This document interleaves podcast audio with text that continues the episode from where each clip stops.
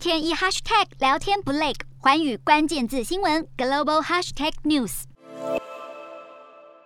一阵火光闪现，镜头瞬间被炸弹威力给震歪。乌克兰首都基辅市内波多利斯基区二十号晚间发生爆炸，当局表示爆炸造成至少四人罹难。基辅市市长表示，俄军也炮击当地西北部一栋十层楼住宅，造成五名居民受伤，所幸无人死亡。乌俄战争进入第四周，尽管双方正在进行谈判，俄军仍持续轰炸乌克兰各大城市。乌克兰总统泽伦斯基二十号签署总统令。将乌克兰战时状态从三月二十六号起延长三十天，禁止十八到六十岁男性公民离开乌克兰，同时征召所有地区的义务役和后备人员。而乌军二十号传来了捷报，在南部港口城市马利波附近成功狙杀了俄罗斯黑海舰队副司令帕利。据了解，帕利出生于乌克兰首都基辅，但他拒绝参与乌克兰军队，反而加入了俄罗斯舰队。他的死讯也已经获得俄国当局证实。马利波遭俄军大规模轰炸，基础设施遭到破坏，当地居民死伤惨重，只能躲在地下室避难，